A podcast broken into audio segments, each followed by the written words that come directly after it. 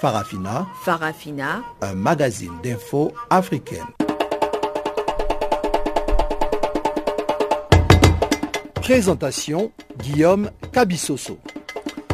Bonjour à tous et encore une fois, merci pour votre fidélité à cette nouvelle édition de Farafina, le magazine des actualités africaines en langue française sur Canal Afrique. Tout de suite, voici les sommaires. Plusieurs militants de la lucha arrêtés à Goma à l'est de la République démocratique du Congo après un sit-in devant le bureau de la CIRGL. Indignation et inquiétude dans le milieu de médias au Niger après la fermeture de plusieurs maisons de presse privées. En Côte d'Ivoire, réaménagement du secrétariat exécutif du Parti démocratique de Côte d'Ivoire dans lequel ne figurent pas ces cadres qui ont pactisé avec le RH2P. Voilà donc pour les titres. Mais avant d'entrer en détail, cédons d'abord la place à Pamela Kumba pour le bulletin d'information et on se retrouve juste après. Bonjour Pamela Kumba.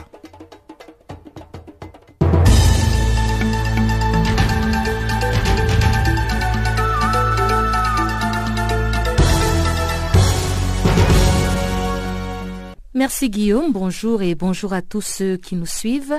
Au Cameroun, 28 candidats se sont déclarés pour la présidentielle du 7 octobre selon l'ELECAM, l'organisme chargé de l'organisation de l'élection au Cameroun.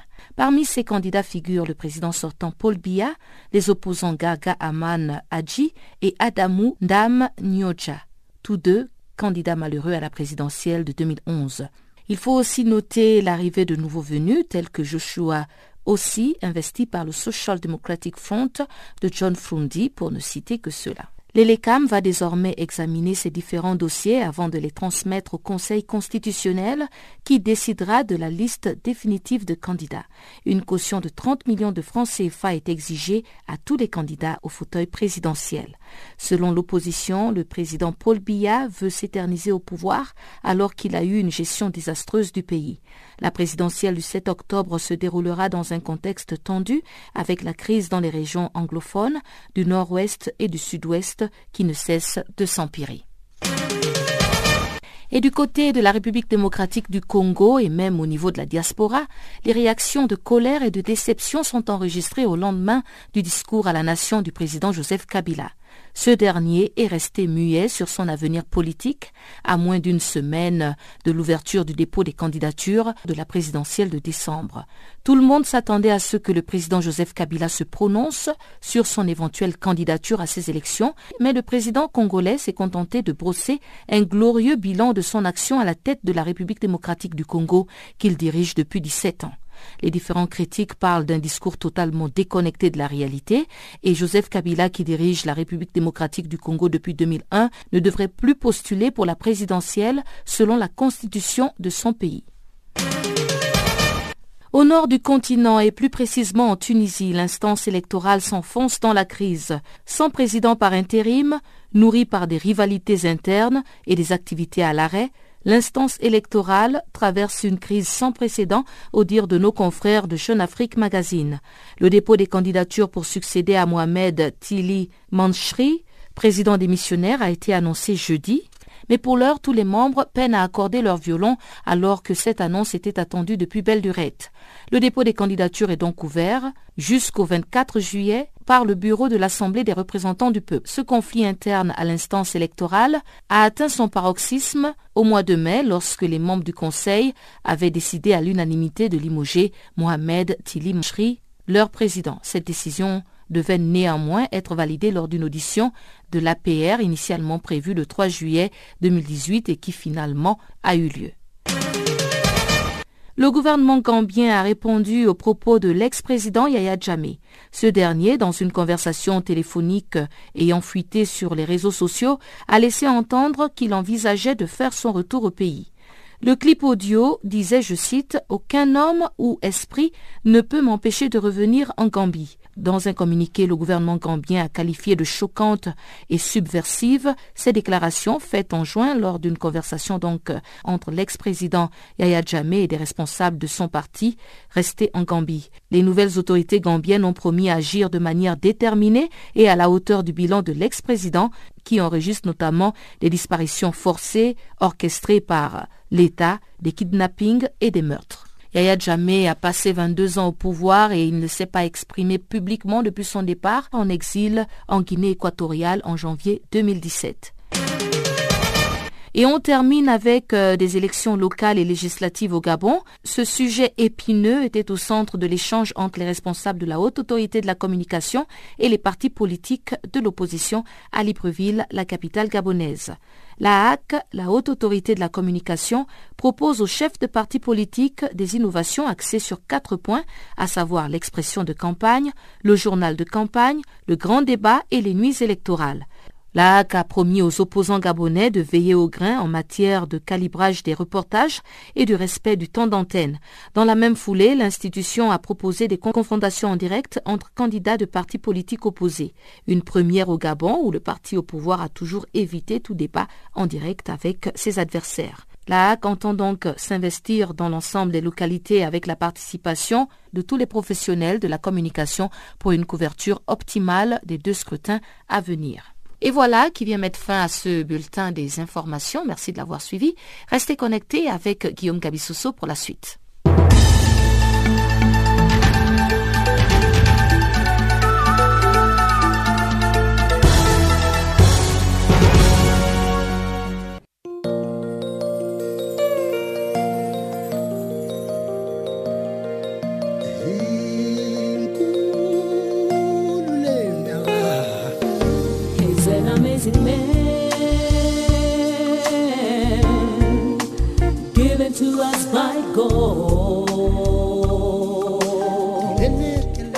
Channel Africa.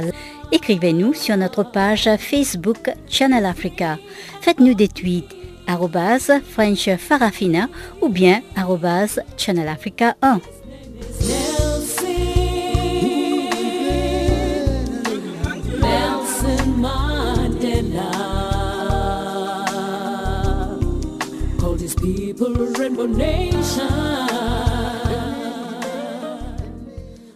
Bonjour à tous. Nous ouvrons ce magazine des actualités par la République démocratique du Congo où devant le bureau de la conférence internationale sur la région des Grands Lacs, plusieurs militants de la Lucha ont été arrêtés dans un sit-in. Ces activistes demandent l'implication de cette instance régionale dans la libération des Congolais arrêtés sur les lacs Édouard par la marine ougandaise puis transférés en Ouganda.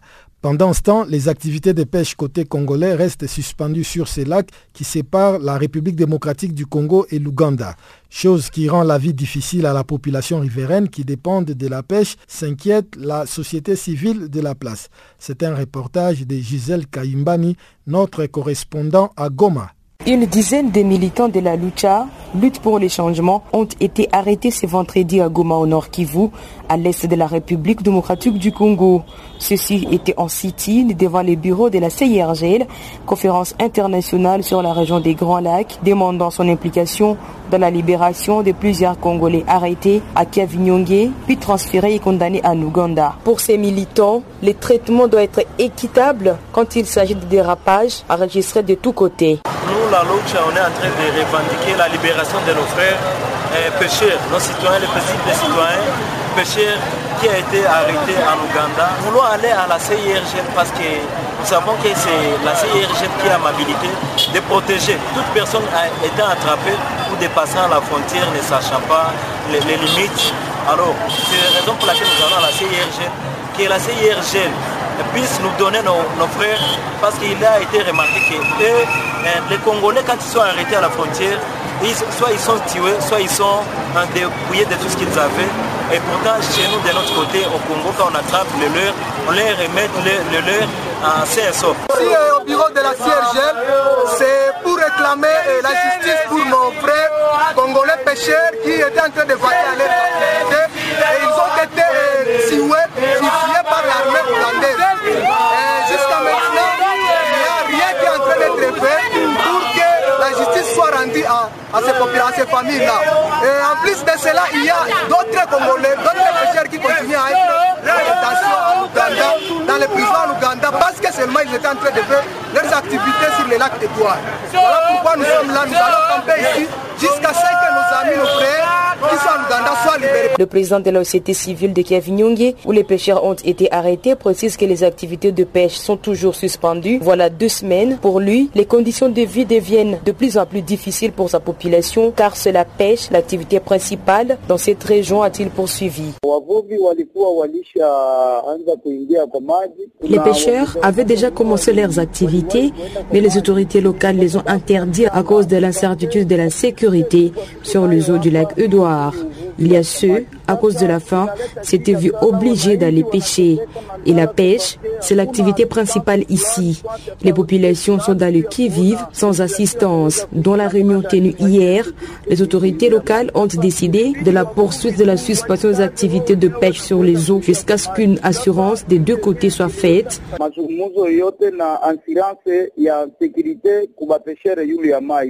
Pour ceux qui sont en Ouganda, nous apprenons qu'aucune autorité congolaise ne s'est rendue à Kassis en Ouganda où une réunion devrait être tenue pour obtenir la libération des pêcheurs arrêtés.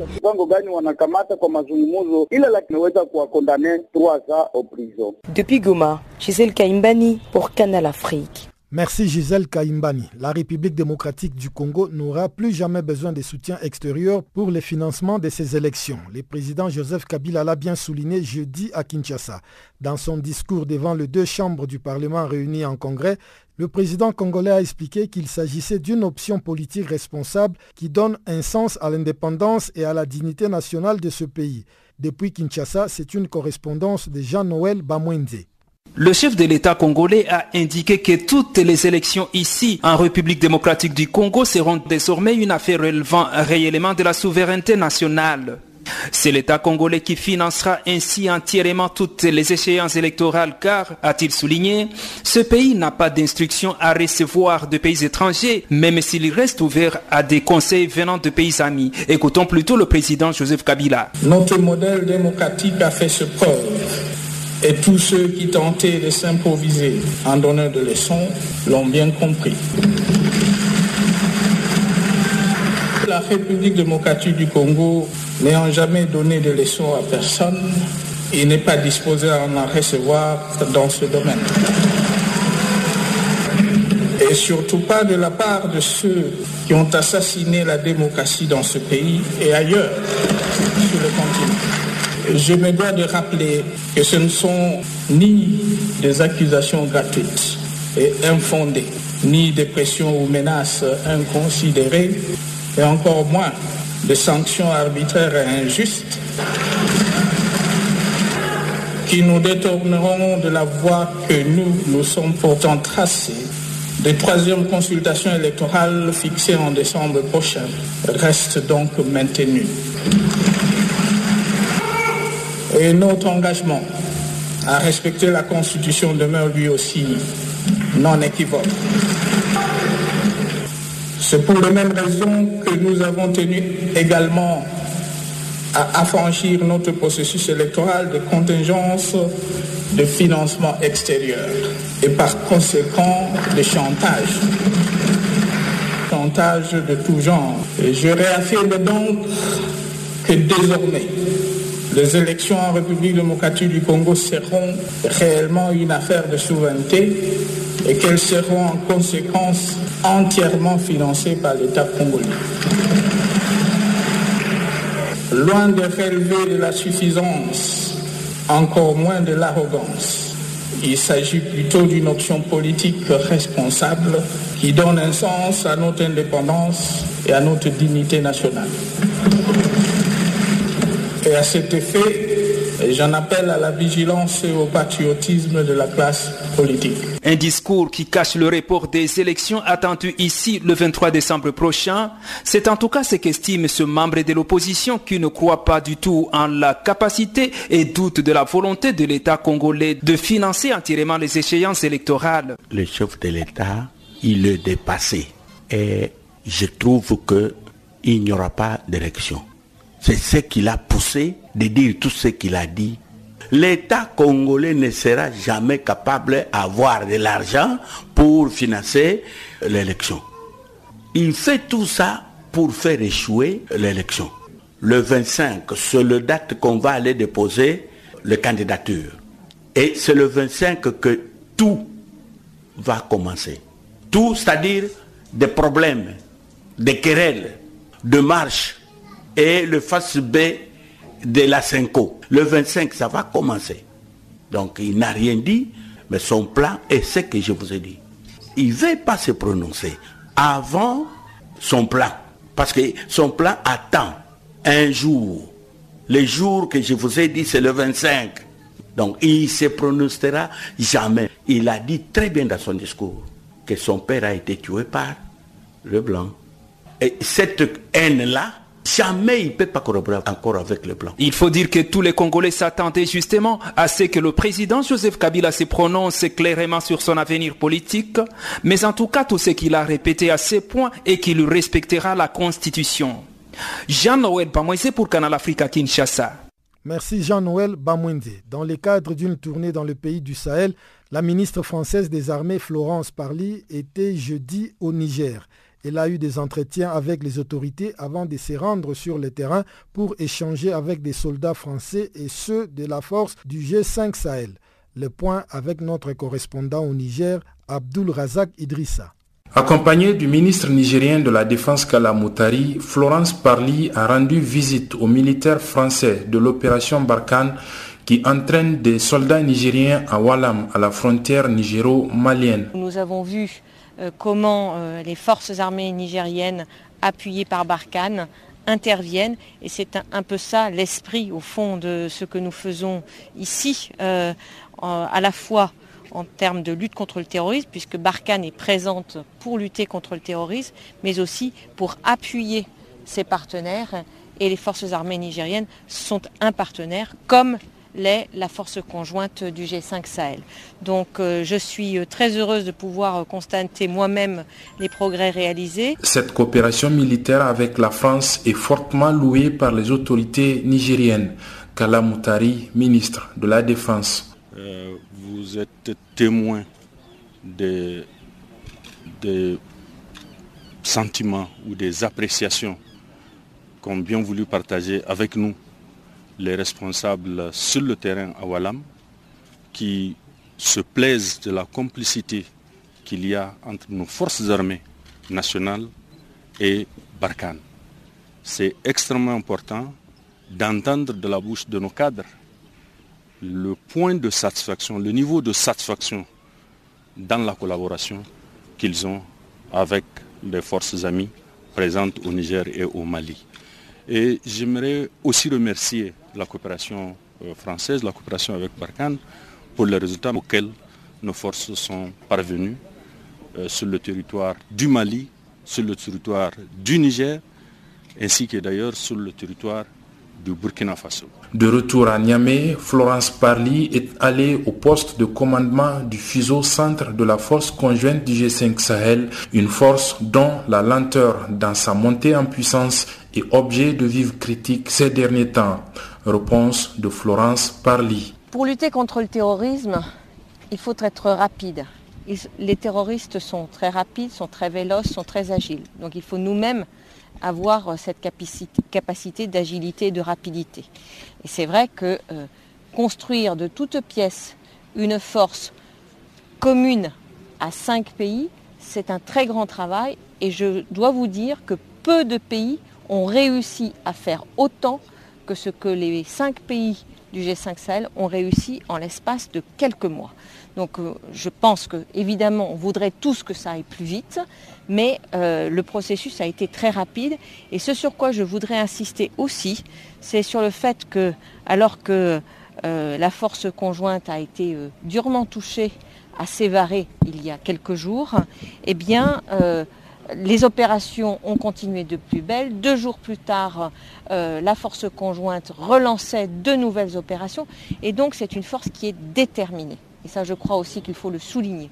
Abdulrazak Idrissa à Niamey pour Channel Africa. Restons toujours au Niger où la maison de la presse s'est inquiétée jeudi de la fermeture de plusieurs radios-télévisions pour des raisons de non-paiement d'impôts. Au moins quatre groupes de radio-télévision ont été fermés par les impôts. Certains ont recommencé à émettre après des heures de suspension. Début février, plusieurs chaînes de radio et télévision et des journaux privés du Niger avaient observé une journée de protestation contre une opération de contrôle fiscal qui, selon eux, vise à les étouffer de mesures que dénonce ici Ibrahim Aruna, le président de la maison de presse du Niger. Nous reprochons au gouvernement nigérien et surtout à la direction générale des impôts la précipitation avec laquelle cette opération est en train d'être menée. Euh, au début de cette année 2018, effectivement, la direction générale des impôts a adressé des lettres de correspondance pour un contrôle fiscal au niveau des entreprises de presse. Après ces lettres, ces correspondances, nous nous sommes retrouvés à la Direction générale des impôts pour les écouter par rapport euh, à cette opération-là. Ils nous ont rassuré que cette opération ne vise pas fermer ou bien à imposer aux entreprises de presse ce qui ne peut pas. Et aujourd'hui, malheureusement, après l'opération, après le contrôle, nous nous sommes retrouvés de temps en temps, chaque jour on entend qu'un tel organe ou une telle télévision a été fermé. Donc, à la suite de ces fermetures, c'est pourquoi nous avons sorti un communiqué pour attirer l'attention non seulement des responsables de la DGI, mais aussi du gouvernement. Car on sait très bien qu'au Niger, les entreprises de presse sont très fragiles. Elles ne se sont pas bien installées pour pouvoir prendre en charge certaines impositions fiscales. Toute pression fiscale sur les entreprises de presse peut être vue comme étant une atteinte à la liberté de la presse.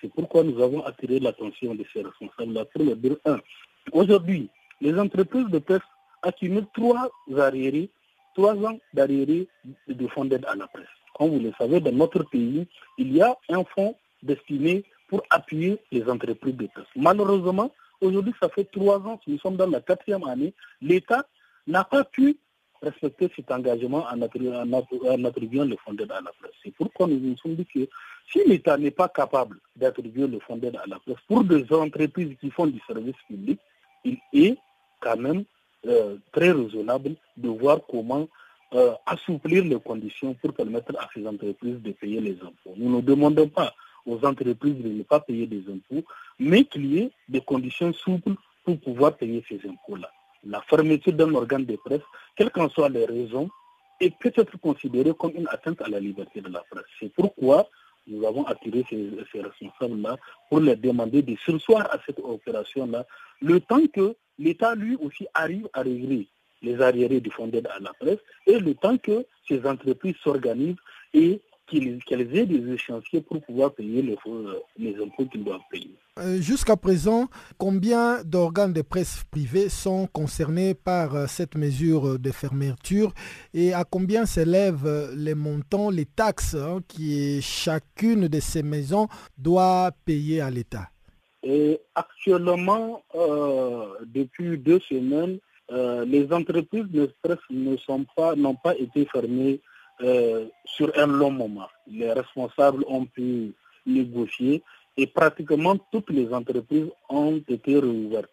Je crois à la date d'aujourd'hui, il y a une qui n'a pas été euh, réouverte. Ceux qui n'ont pas fait l'objet de fermeture sont aussi en train de négocier sur un échéancier pour pouvoir payer les impôts. Il faut dire que ça varie d'un organe de presse à un autre. Certaines télévisions, c'est plusieurs millions qu'ils doivent payer de francs CFA à l'État.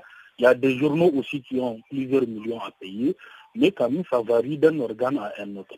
Et à la date d'aujourd'hui, chacun est en train de chercher un échéancier pour payer. Mais comme vous le voyez, donc, il y a une volonté de la part des responsables des entreprises de presse pour payer les impôts. Ce n'est pas que les gens disent qu'ils ne veulent pas payer les impôts. Mais il faut comprendre, nous sommes dans une situation économique très difficile et ils se sont accumulés.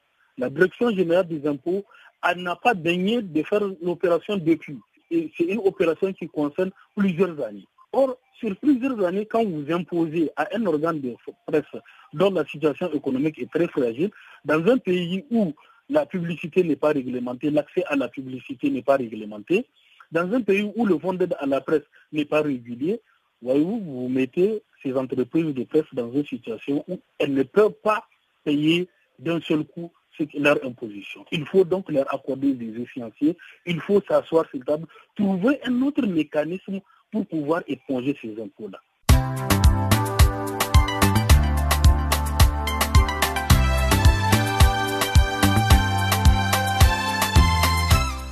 Farafina, Farafina.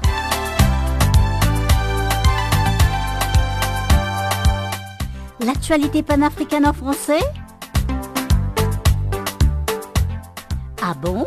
Mais oui, c'est tous les jours de lundi à vendredi 16h GMT. Sur Channel Africa.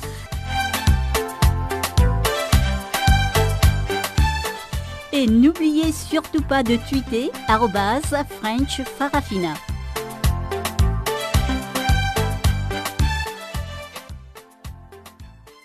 Si vous venez de vous joindre à nous, je rappelle seulement que vous êtes à l'écoute de Canal Afrique dans son programme Farafina, le magazine des actualités africaines en langue française.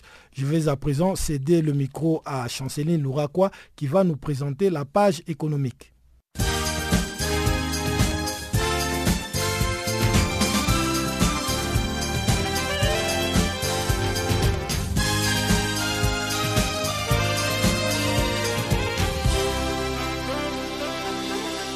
Bonjour. Dans le cadre de la coopération sino-sénégalaise, le président chinois Xi Jinping est attendu le samedi à Dakar. Xi Jinping travaillera avec sa représentation diplomatique au Sénégal et compte rencontrer les officiels sénégalais et les responsables de grandes entreprises chinoises opérant à Dakar. Aujourd'hui, la présence des commerçants chinois qui, au début des années 2000, a suscité d'une part la colère des commerçants de l'Union nationale des commerçants et industriels du Sénégal et d'autre part la frustration des populations riveraines des allées du centenaire ne semble plus être un problème. Les boutiques chinoises jalonnent les longs de rue, les marchands ambulants et les marchands tabliers occupent ça et là les moindres coins et recoins par-ci par-là. La cohabitation est aujourd'hui harmonieuse entre voisins chinois et sénégalais. Enfin, le président chinois Jinping est également attendu en Afrique du Sud où aura lieu le sommet les pays émergents, les BRICS.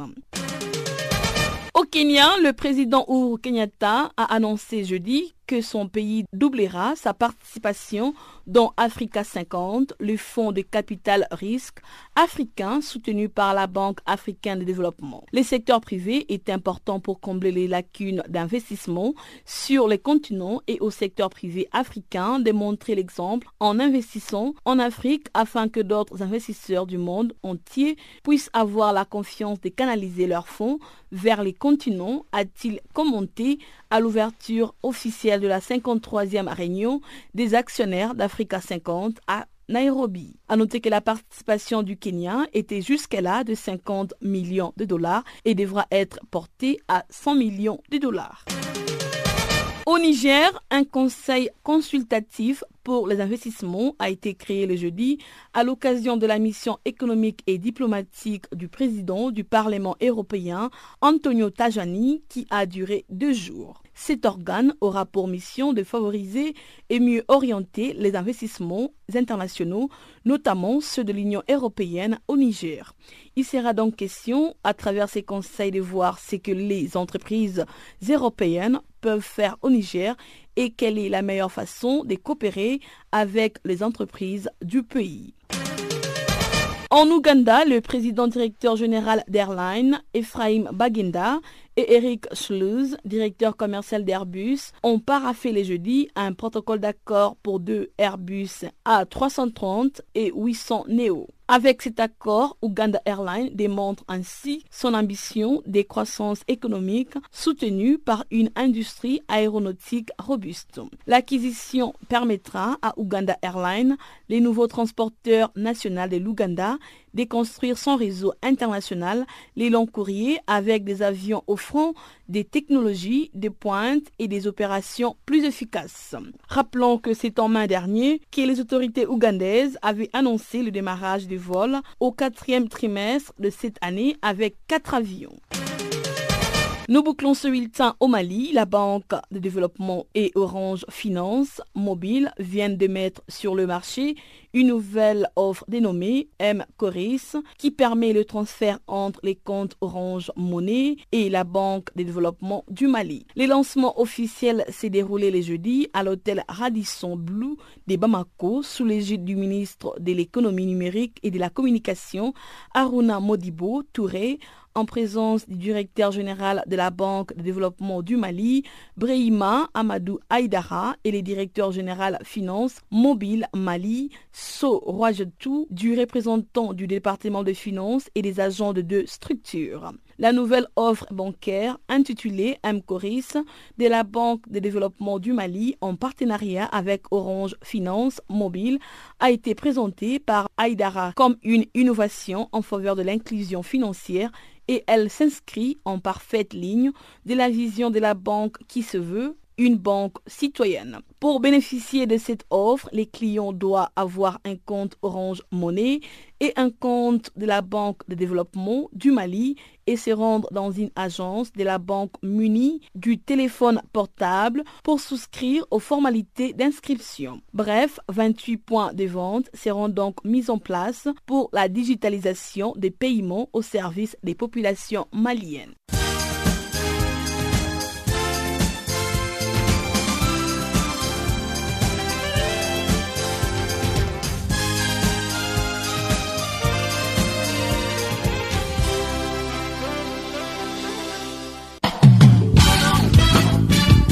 Nouveau sur Channel Africa.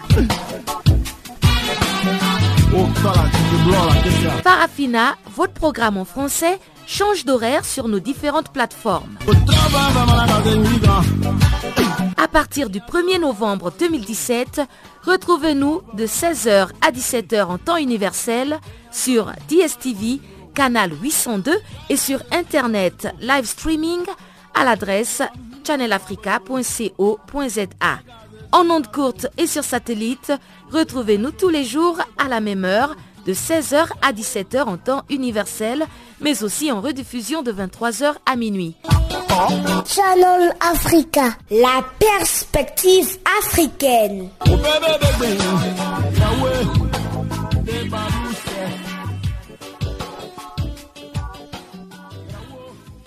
Nous ouvrons la deuxième partie de ce magazine des actualités par la Côte d'Ivoire où l'ex-président Henri Conambédier vient de procéder à un réaménagement du secrétariat exécutif du PDCI dans lequel ne figurent plus ses cadres pro-RHDP.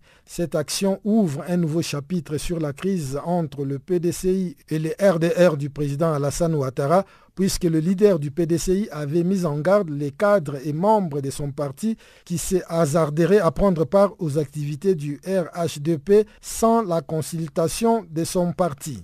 Saleh Marius Kwasi nous appelle depuis Abidjan.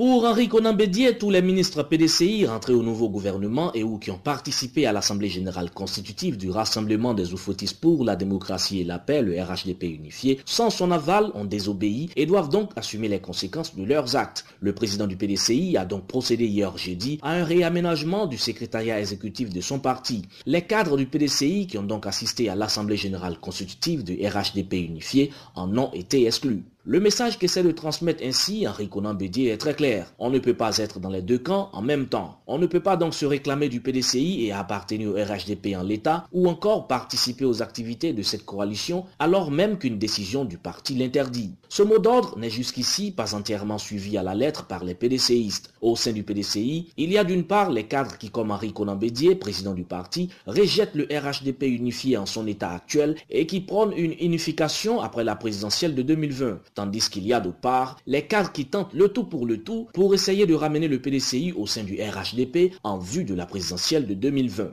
Au nombre de ces derniers figure Kobenin Kwasi Adjumani, ex-ministre des Ressources animales et halieutiques, reconduit à son poste de ministre et qui a annoncé officiellement le 3 juillet dernier la naissance de son mouvement dénommé Sur les traces de Fouet-Boigny. Mouvement qui, a-t-il précisé, n'est pas un parti politique mais se veut un mouvement à l'intérieur du PDCI et favorable au RHDP. Conan Bédier a vite fait de qualifier ce mouvement de dissidence. Aussi a-t-il écarté son initiateur du bureau exécutif du PDCI lors de la restructuration de cet important organe du parti qui a été effectuée hier. Ainsi, au sein même du PDCI, les cadres ne parlent plus le même langage et ne tiennent plus le même discours sur la question du RHDP unifié. Le PDCI est en train de ressembler de plus en plus à cette tour de Babel où les acteurs ne parlent plus le même langage. Le moins que l'on puisse dire, c'est que la question du parti unifié qui devrait rassembler les héritiers de feu Félix Touffer-Boigny au sein du RHDP est en train de les diviser, y compris au sein même du PDCI dirigé par Henri Conan Bédier. Sur la question du RHDP unifié, les dissensions ont d'abord commencé à poindre entre le RDR d'Alassane Ouattara et le PDCI d'Henri Conan Bédier lorsque le second cité a commencé à réaliser que le retour d'ascenseur tant attendu du premier par un ralliement autour de la candidature de son poulain à la prochaine présidentielle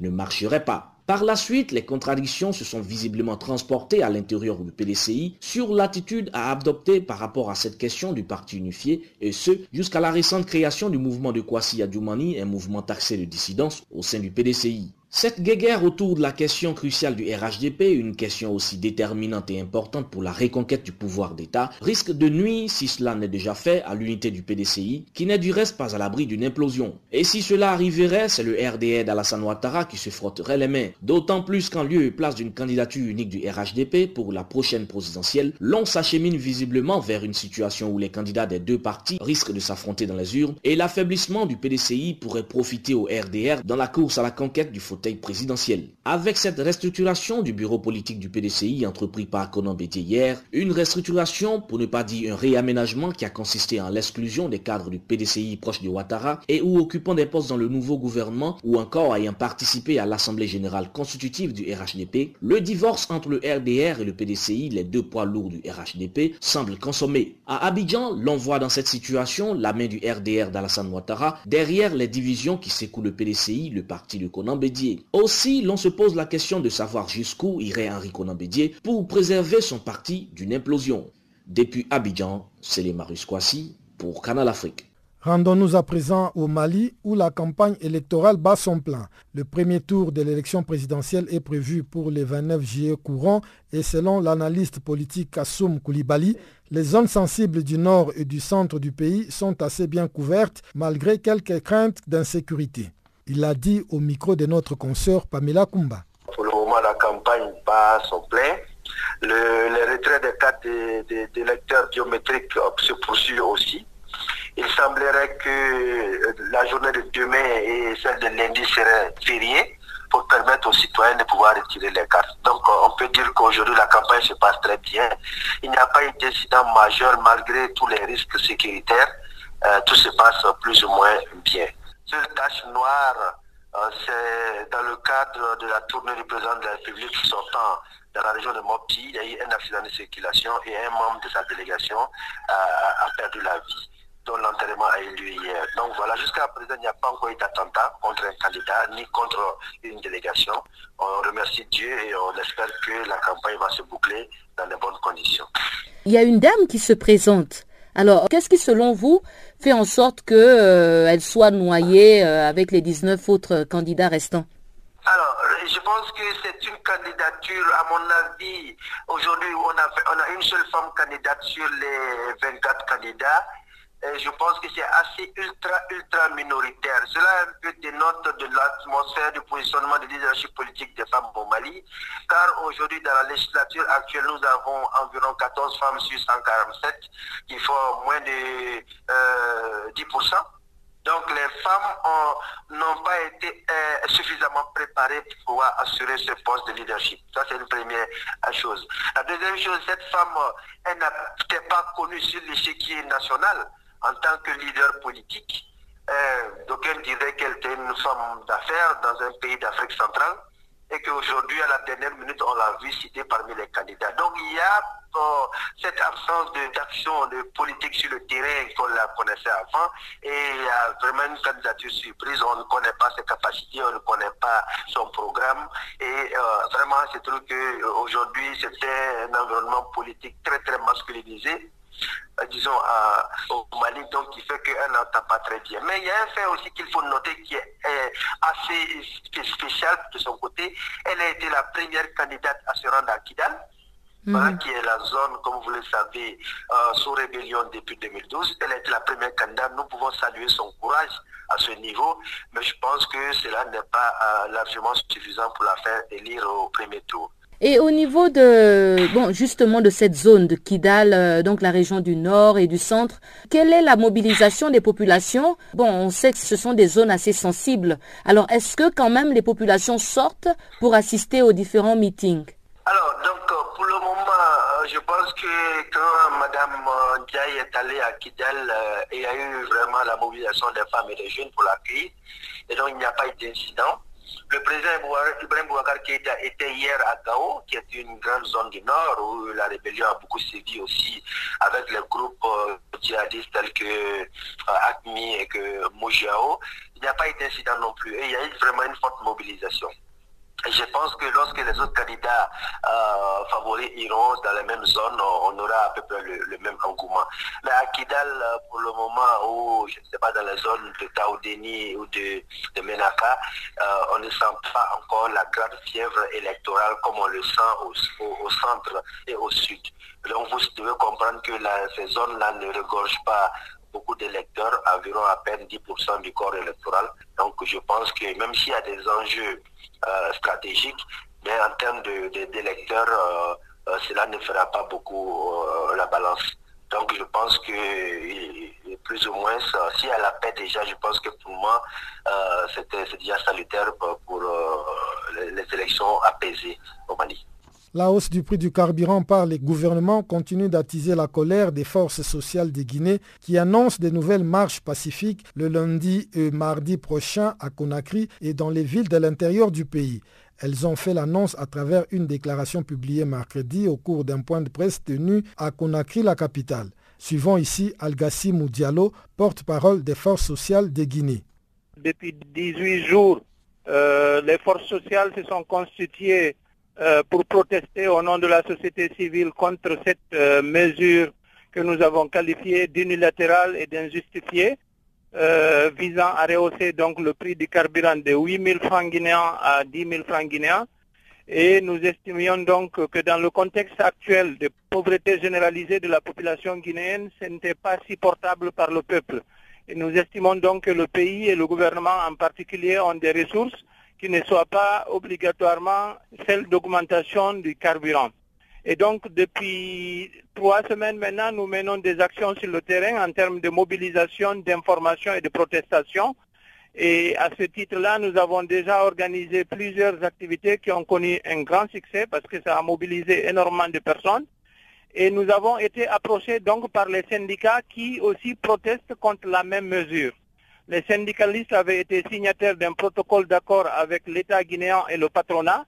Dans ce protocole, il était mentionné donc euh, une flexibilité par rapport à l'augmentation ou à la diminution des prix, euh, des prix des produits pétroliers en République de Guinée suivant le cours du baril à l'international. Et quand euh, en 2016 ça a été signé, il y a eu des protestations de la part du peuple pour demander à ce qu'on diminue le prix du carburant parce qu'à l'époque, le baril était descendu en dessous de 40 dollars. Mais malheureusement, l'État avait demandé à la population de serrer la ceinture. Et jusqu'à maintenant, la population a serré la ceinture. Et là, subitement, parce que le baril est monté à plus de 70 dollars il y a quelques semaines, l'État a senti la nécessité d'augmenter le prix, sans consulter ni syndicats, ni organisation de la société civile. Et donc, c'est dans ce cadre-là que nous avons programmé des activités la semaine prochaine. Vous avez parlé des marches que nous allons organiser les 23 et 26, mais au-delà des marches, nous allons organiser d'autres actions de protestation et nous voulons donc euh, faire de sorte que durant les sept jours à venir, à partir de lundi, que rien ne soit possible dans ce pays-là, dans ce pays-là, sinon que les protestations sociales. Est-ce que le gouvernement a proposé de rendre des négociations avant la tenue de ces marches pour euh, qu'ensemble vous puissiez arriver à trouver une solution à l'amiable alors, de temps en temps, le gouvernement appelle certains d'entre nous. Il a eu des entretiens avec des acteurs de la société civile qui se disent individuellement membres des forces sociales, mais qui n'engagent pas parfois leur structure. Mais euh, jusqu'ici, euh, les négociations qu'on a eues au nom des forces sociales, il n'y a pas eu malheureusement euh, des avancées. Parce que l'État est catégorique là-dessus. Il estime que le Fonds monétaire et la Banque mondiale lui ont demandé obligatoirement de revoir à la hausse le prix. Et nous, au niveau de la population, on estime donc que ce n'est ni le FMI ni la Banque mondiale que nous avons élus, mais c'est plutôt euh, certains de nos frères et, des sœurs qui sont élus pour défendre l'intérêt supérieur du peuple. C'était Al-Gassim Diallo, porte-parole des forces sociales de Guinée. L'Afrique ne peut briller que sous couvert de son ex-colonisateur. C'est une des virulentes critiques qui circulent sur les réseaux sociaux depuis la victoire de l'équipe de France, majoritairement composée des ressortissants africains. Pour John Kwasi Maté, conseiller technique au club sud-africain PSL, les Africains doivent apprendre à se surpasser et éviter l'ingérence dans le football. Aujourd'hui, qu'on arrête toujours de dire, de dire non, c'est les Français, c'est les Français, ils sont en train de voler nos richesses, aujourd'hui ils sont en train de voler nos joueurs. Ces mêmes joueurs-là, certains ont essayé de jouer pour l'équipe nationale, pour leur pays d'origine, mais ils ont été refusés.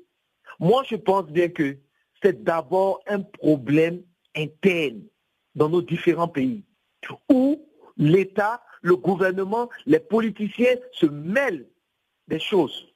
Moi, je pense bien que chacun en tant que, en tant que jeune Africain, peut apporter sa pierre d'édifice sans vraiment être dans la politique. On n'a pas besoin de dire, si on veut toujours penser au passé, on ne va jamais pouvoir se construire et se concentrer sur notre futur.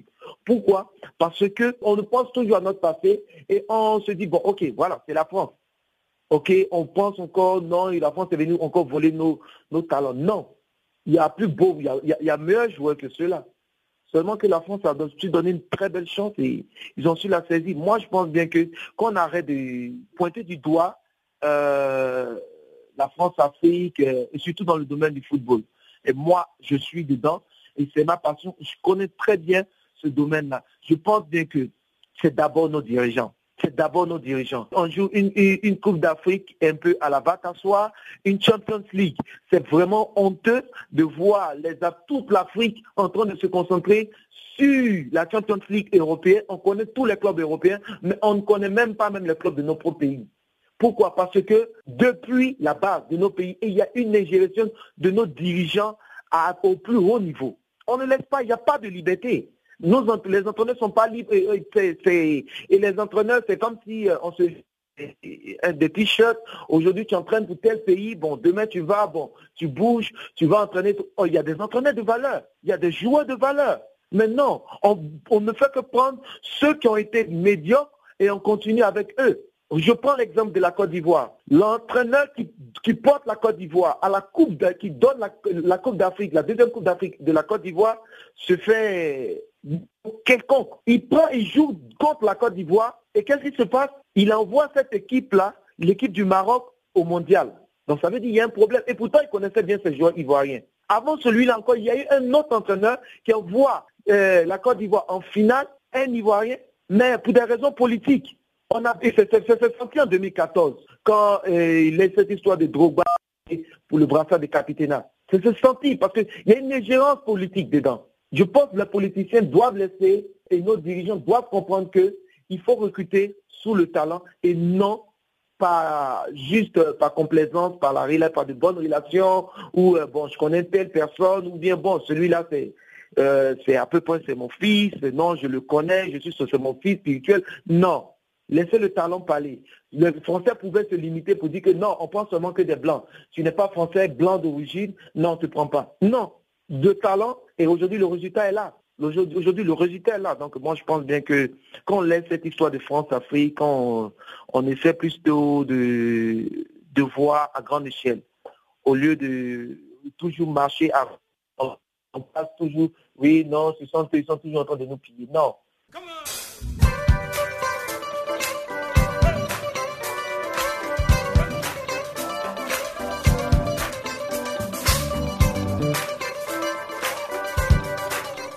Farafina, votre rendez-vous hebdomadaire sur Channel Africa, la radio panafricaine. Farafina, votre programme des actualités en langue française sur Channel Africa.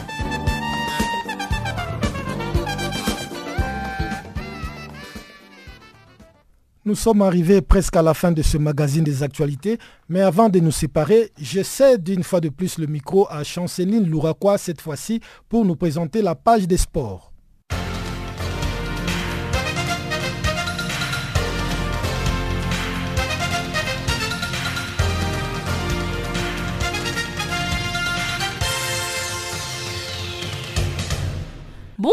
Notre bulletin des sports s'ouvre au Sénégal. Après les mondiales 2018, le technicien Malang Diedou a décidé ce vendredi de prendre sa retraite avec effet immédiat. Il déclare, je cite, En prenant la retraite, je laisse la possibilité à nos instances de préparer un jeune qui peut déjà officier lors de la prochaine Coupe d'Afrique des Nations. Fin de citation. Il a ajouté que ce jeune aura sur place des assistants de très haut niveau capables de les accompagner. C'est un sacrifice qui sera bénéfique pour l'arbitrage sénégalais qui compte en son sein de jeunes avec de grandes qualités. Âgé de 45 ans, le Sénégalais Diedou a sifflé le huitième de finale lors d'un match, match Belgique contre le Japon de la Coupe du Monde Russie 2018.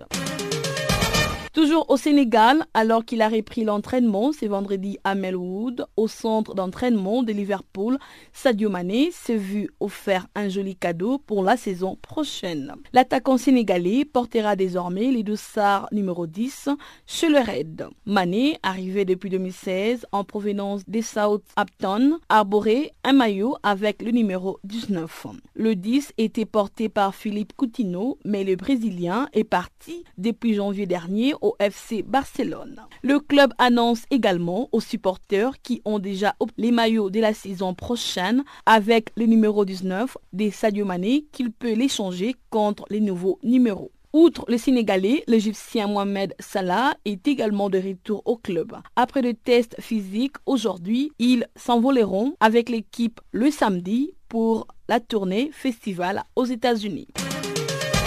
La Fédération ivoirienne de rugby, en charge de l'organisation du championnat régional d'Afrique, est fière d'accueillir cet événement de rugby Afrique. Cette compétition se déroulera du 15 au 16 septembre prochain à Abidjan, dans la capitale ivoirienne et c'est le stade Robert Champrou de Marcory qui abritera les rencontres de ces championnats régionaux à Sitz. Elle compte rassembler 10 pays d'Afrique, entre autres l'Algérie, le Burkina Faso, le Bénin, la Côte d'Ivoire, la Guinée, le Mali, le Niger, le Nigeria, la Sierra Leone et les Togo. À des mois de cet événement, le président de la Fédération ivoirienne de rugby, Kwasibi Jessan, a confirmé que l'ensemble des démarches administratives pour la conduite d'une parfaite organisations sont déjà prêtes.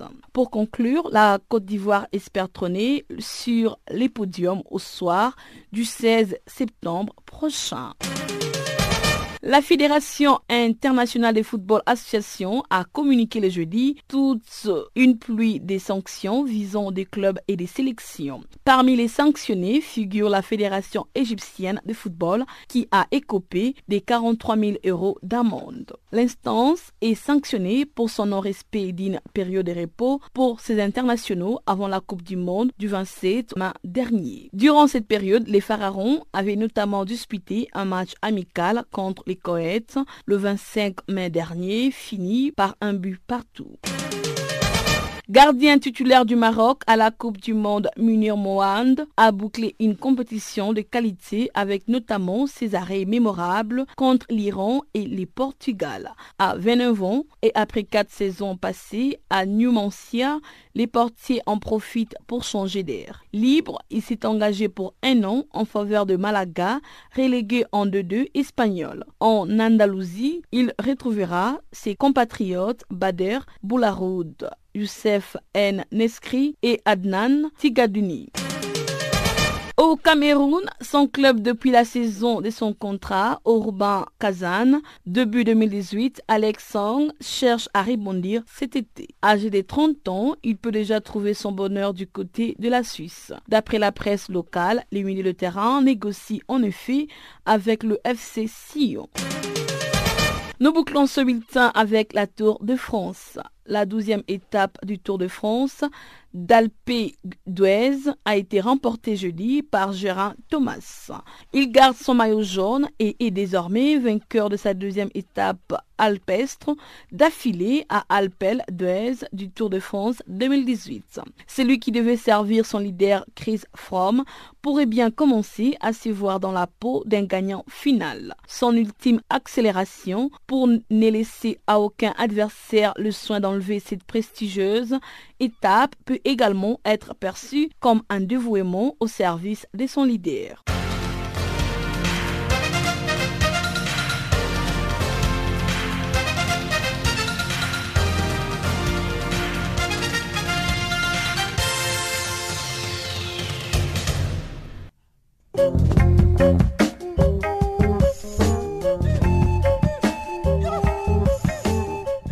Ainsi s'achève, mesdames, mesdemoiselles et messieurs, cette édition du magazine des actualités sur Canal Afrique. Avec vous, c'était Guillaume Kabissoso. La mise en onde était assurée par Adrienne Kenny. Merci de votre aimable fidélité. Le prochain rendez-vous est fixé pour demain à la même heure et sur la même fréquence. Au revoir.